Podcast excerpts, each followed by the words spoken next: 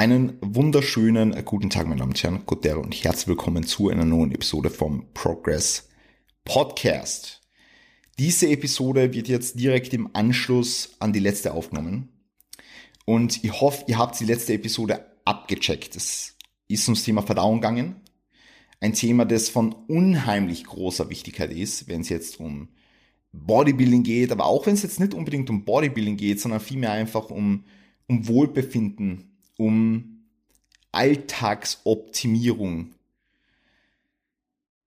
um das Auseinandersetzen mit der eigenen Person, dem eigenen Körper.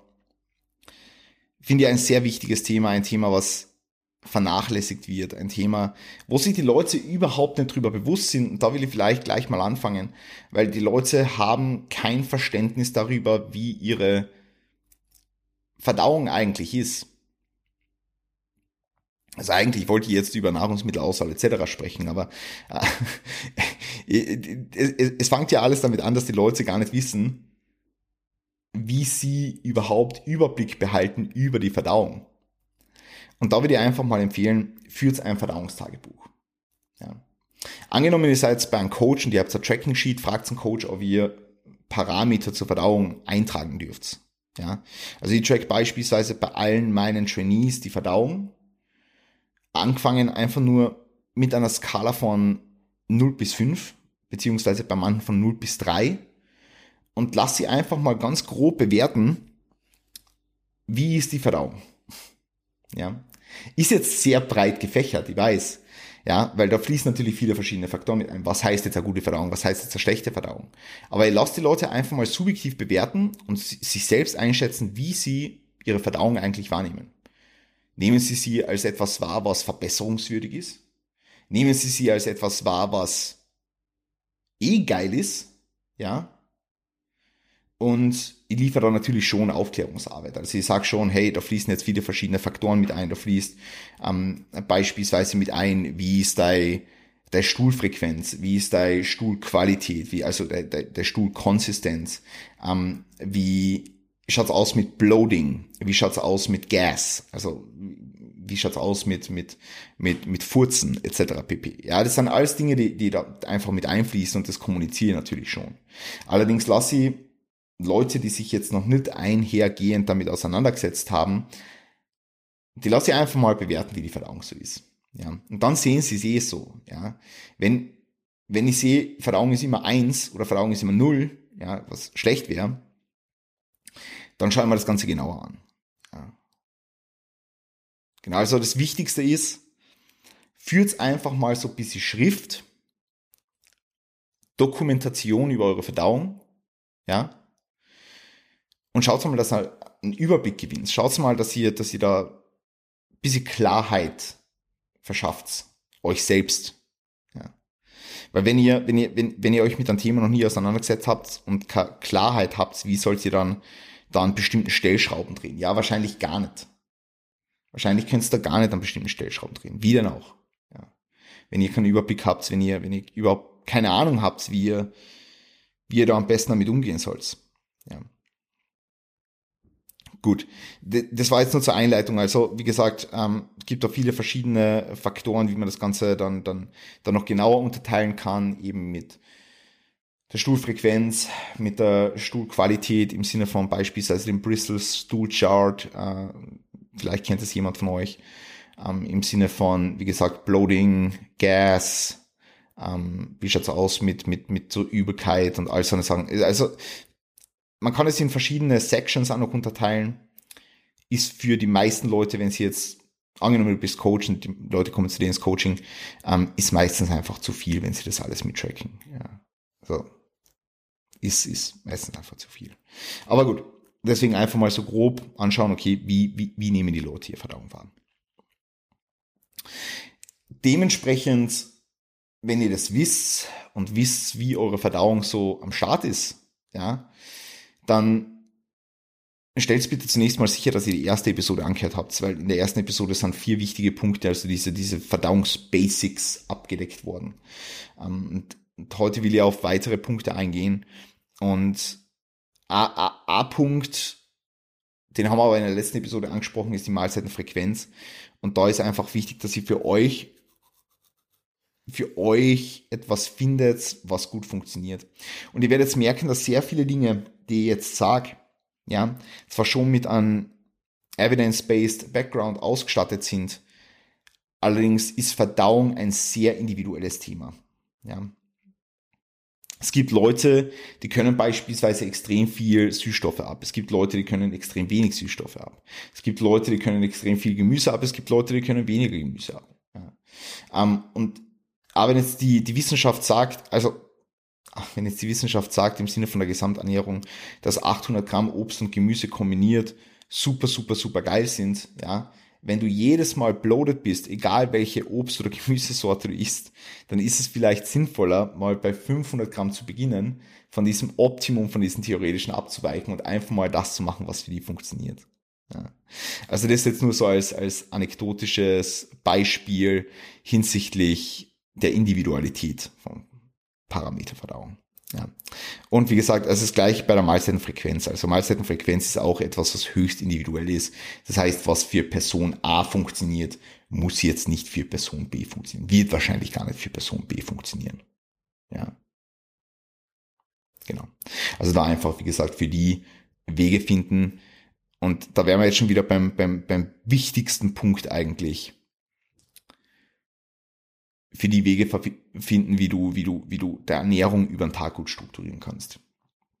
Wir Menschen sind Routinewesen. Wir Menschen haben einen körpereigenen Biorhythmus. Wir Menschen haben einen Circadian Rhythm, einen Circadian Rhythmus. Ja. Und anhand dessen, ihr, ihr werdet sicher, werdet sicher gemerkt haben, so, angenommen, ihr wart früher jemand, der nie gefrühstückt hat. Dann hat es irgendwann mal angefangen mit dem Frühstück und irgendwann hat euer Körper das Gefühl kriegt, hey, eigentlich sollte jetzt in der Früh mal Nahrung reinkommen. Und irgendwann habt ihr dann in der Früh Hunger kriegt. Das ist, weil euer Körper Routinewesen ist. Und euer Körper gewöhnt sich dran. Das heißt, Struktur und Routinen sind hier das Um und Auf. Das heißt, wenn der erste Mahlzeit einmal um 12 Uhr ist und einmal aus 800 Gramm grüne Bohnen besteht, weirdes Beispiel. Äh, schreibt mal als, als, als Algorithmus-Kommentar, schreibt heute bitte Hashtag grüne Bohnen. Hashtag grüne Bohnen heute. Ja, und diejenigen, die auf Apple Podcasts oder Spotify hören, kommen jetzt kurz auf YouTube und schreiben Hashtag grüne Bohnen bitte. Das hilft dem Kanal enorm. Ja, so Algorithmus-Kommentar. Aber wenn der erste Mahlzeit einmal um 12 Uhr ist und einmal 800 Gramm grüne Bohnen isst und der erste Mahlzeit sonst vielleicht um 8 Uhr ist und vielleicht nur aus einem Whey-Shake besteht oder aus, einem, aus Haferflocken mit Beeren, ja, dann ist da definitiv zu wenig Routine drin, ja. Und das ist etwas, was einfach berücksichtigt werden muss. Das ist was, was einfach berücksichtigt werden muss und das, äh, das ist wichtig, dass ihr das auch, dass ihr das auch macht, so.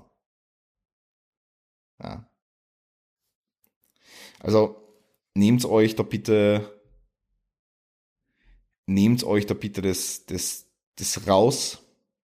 Ja. Nehmt euch da bitte das raus und schaut, dass ihr eure Ernährungsstruktur über den Alltag möglichst standardisiert. Das heißt jetzt nicht, dass ihr immer das gleiche essen müsst und genau zu den gleichen Zeitpunkten etc. Aber dass ihr euch beispielsweise Essensfenster festlegt und eure erste Mahlzeit nicht einmal aus doppelt so viel Kalorien besteht und einmal aus halb so viel und einmal nur aus dem Nahrungsmittel und einmal nur aus dem Nahrungsmittel, sondern dass ihr das relativ gut standardisieren könnt und äh, äh, wie gesagt einen Weg findet, der für euch funktioniert. Ja. Und das ist schon einmal super, super wichtig. Jetzt in Hinblick auf, auf Mealtiming jetzt beispielsweise.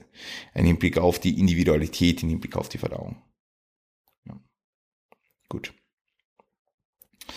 Und das gleiche mit der Nahrungsmittelauswahl. Also Nahrungsmittelauswahl ist ebenfalls was sehr, sehr individuelles. Ähm, wichtig ist, was die Nahrungsmittelauswahl anbelangt, und das ist für uns alles super, super, super essentiell, dass der Großteil unserer Ernährung immer aus einem aus einem unverarbeiteten, also es soll immer aus, aus, aus möglichst unverarbeiteten Lebensmitteln bestehen. Ja, und hier ist die 80-20-Regel meinetwegen ganz geil, wo man sagt, okay, 80% der Lebensmittel sind unverarbeitet und sind wirklich Naturbelastung unter Anführungszeichen und 20% dürfen halt verarbeitet sein. 20% dürfen halt irgendwas sein, so auf das, was du halt Lust hast. Und das wird jetzt deiner Verdauung wahrscheinlich einfach nichts Schlechtes tun. Allerdings, wie gesagt, Ernährung, die sich aus sehr viele verarbeitete Lebensmittel zusammensetzt, kann erhöhte Belastung für die Verdauung darstellen. Aber das ist auch wieder sehr, sehr individuell, ja. Ähm, manche KundInnen von mir sagen mir, dass sie eine relativ gute, gute Ernährungsstruktur haben und wenn sie einmal was essen gehen und einmal, ähm, ja, palatiblere Nahrung, also wohlschmeckendere Nahrung oder irgendwelche mehr verarbeiteten Produkte konsumieren, dass dann einfach Probleme auftreten, ja, beispielsweise. Ähm, aber wie gesagt, das ist einfach sehr, sehr, sehr, sehr, sehr, sehr individuell. Ja, ähm, das heißt, schau, dass du eine Nahrungsmittelauswahl für die findest, die für die funktioniert. Ja, das ist das, das, das biggest takeaway. Und natürlich kann man dann in unterschiedlichen Phasen die Nahrungsmittelauswahl ändern. Ja. Der Nahrungsmittelauswahl in einer Phase, wo du in einem 1000 Kalorien Defizit bist, wird anders ausschauen, als wenn du jetzt schon über eineinhalb Jahre im Aufbau bist und hart pushen musst dafür, dass du deine Kalorien reinbekommst. Ja, also da macht es dann Sinn, beispielsweise auf Nahrungsmittel zurückzugreifen in einer Diät, die jetzt besser sättigen, die langsamer verdaut werden. Nehmen wir jetzt das klassische Beispiel hier Haferflocken als Karquelle. Und in einer, in einer Aufbauphase können wir jetzt zum Beispiel sagen, okay, wir nehmen statt den Haferflocken an, an Reisbrei oder wir nehmen statt den Haferflocken einfach einen normalen Reis her, ja, und versuchen über diesen, diesen, diesen, diesen Reis dann, äh, ja, eine schnellere Passage vom Gastrointestinaltrakt zu schaffen, um schlussendlich zu gewährleisten, dass unser Essen besser verdaut wird, ja, ähm, weil einfach mehr Load an Food da ist, ja. Das heißt, die Nahrungsmittelauswahl soll sich ja immer der, der Phase anpassen und dem Individuum anpassen, ja. Trinkt mir da ganz kurz einen Schluck von meinem Synergy.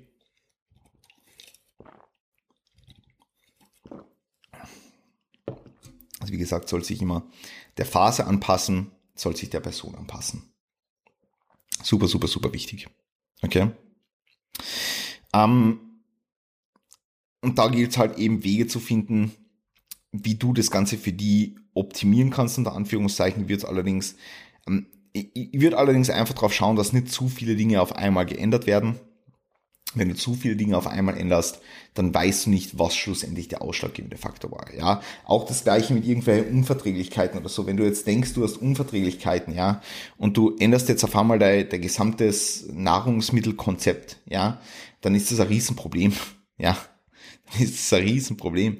Weil wenn du das jetzt alles umänderst, und zwar von einem Tag auf den anderen, du änderst die Nahrungsmittelauswahl, du änderst die Zeitpunkte, zu denen du isst und so weiter und so fort, dann weißt du schlussendlich nicht, also du, du weißt nicht, was da, was der ausschlaggebende Faktor war. Und wie gesagt, bei, bei Lebensmittelunverträglichkeiten, wenn du jetzt äh, Verdauungsprobleme hast und du kattest irgendwie Laktose raus und du kattest generell Milcheiweiß raus und dann vielleicht auch noch, äh, keine Ahnung, Gluten oder whatever, ja, dann weißt du nicht, was der ausschlaggebende Faktor war. Ja, deswegen change one thing at a time. Ja. Gut, und mit der Nahrungsmittelauswahl und da fließt natürlich auch Obst und Gemüse mit rein. Und wie gesagt, wir haben ja vorher schon drüber gesprochen, dass Obst und Gemüse wichtig sind. Also die, die, die optimale Menge im Hinblick auf Mikronährstoffzufuhr und Mineralienzufuhr liegt ja bei, bei 800 Gramm Obst und Gemüse kombiniert, variantenreich. Ja, variantenreich Obst und Gemüse essen. Ähm, da einfach wichtig, Obst und Gemüse liefern Ballaststoffe. Und Ballaststoffe sind schon mal ein Faktor, den du betrachten kannst, wenn du sagst, dass du gesünder werden willst. Also mehr Ballaststoffe sind oft besser, aber nicht immer. Ja. Warum sind sie oft besser? Naja, weil die meisten Leute zu wenig Ballaststoffe essen. Und ich lasse mir von meinen Genies sehr oft Fully of Eating schicken, wo sie einfach ein Foto von ihrem Essen machen, wo sie einfach, äh, wo sie einfach mir Input darüber geben, wie ihr, ihr, ihr Essensalltag mehr oder weniger ausschaut. Also einfach in Hinblick auf Nahrungsmittelauswahl, in Hinblick auf Kalorien, in Hinblick auf Protein, in Hinblick auf die Zeitpunkte, zu denen sie essen und natürlich auch, wie ihr Essen ausschaut. Und da merke ich halt ganz oft, dass es an Ballaststoffen mangelt. Und da ist halt, wie gesagt, die, die, die, die generelle Empfehlung, die so bei 10 bis 14 Gramm pro, pro 1000 Kalorien. Und das mag schon sein, aber auch Ballaststoffe sind etwas, was sehr, sehr, sehr, sehr individuell ist. Ja. Ich komme zum Beispiel, oder ich bin zu Zeiten, wo ich, wo ich sehr volumenreich gegessen habe, zu Zeiten, wo ich wirklich unfassbar volumenreich gegessen habe, bin ich mit, mit wesentlich mehr Ballaststoff zurechtkommen, so, als, als Zeiten wie jetzt oder Zeiten, wo ich jetzt beispielsweise im letzten Aufbau hart gepusht habe.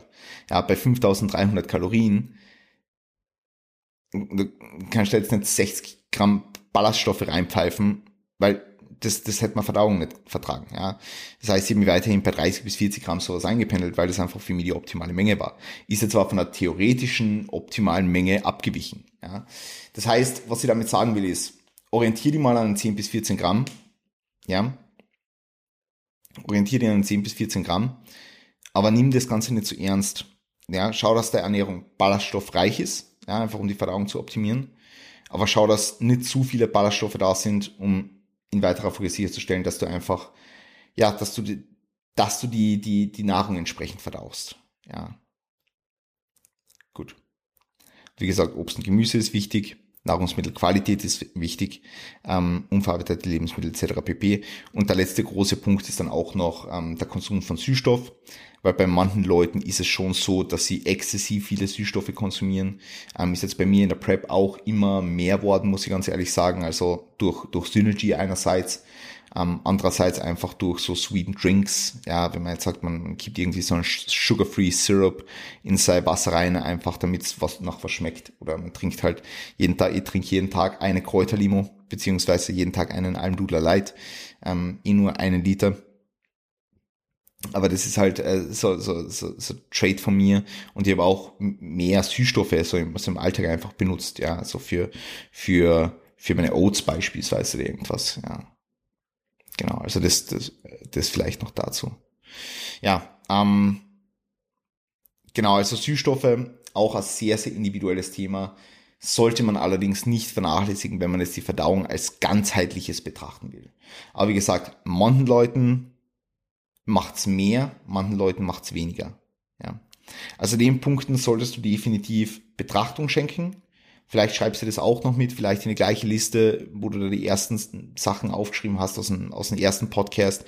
Also Nahrungsmittelauswahl, ja, im Sinne von Nahrungsmittelqualität, im Sinne von Obst und Gemüse, im Sinne von Ballaststoffen, ja, dann die Mahlzeitenfrequenz nochmal, um das Ganze hervorzuheben und die Individualität dahingehend und äh, ja, die, die, die, die, die Süßstoffe halt. Genau. Wenn ihr zu dem Thema noch irgendwelche Fragen habt oder so, dann bitte haut es, also haut, haut die Fragen unten in die, in die YouTube Comment Section. Also wie gesagt, wenn du bei Apple oder bei, bei iTunes zuhörst, bei Apple, also bei Apple zuhörst oder bei, bei Spotify, komm kurz rüber auf YouTube. Lass mal bitte als Kommentar da, woher du kommst, also ob du von Spotify oder von Apple kommst, ähm, wird mich wahnsinnig interessieren. Und ähm, wenn du, wie gesagt, Fragen hast, dann kannst du mir jederzeit in den YouTube-Comments stellen. Ansonsten ähm, war es jetzt mal für die heutige Episode. Ich hoffe, es hat euch gefallen. Ich hoffe, es hat Mehrwert geboten und ich wünsche euch einen wunderschönen Tag. Passt auf euch auf, gebt's Gas. Bis bald. Peace und gute Tage.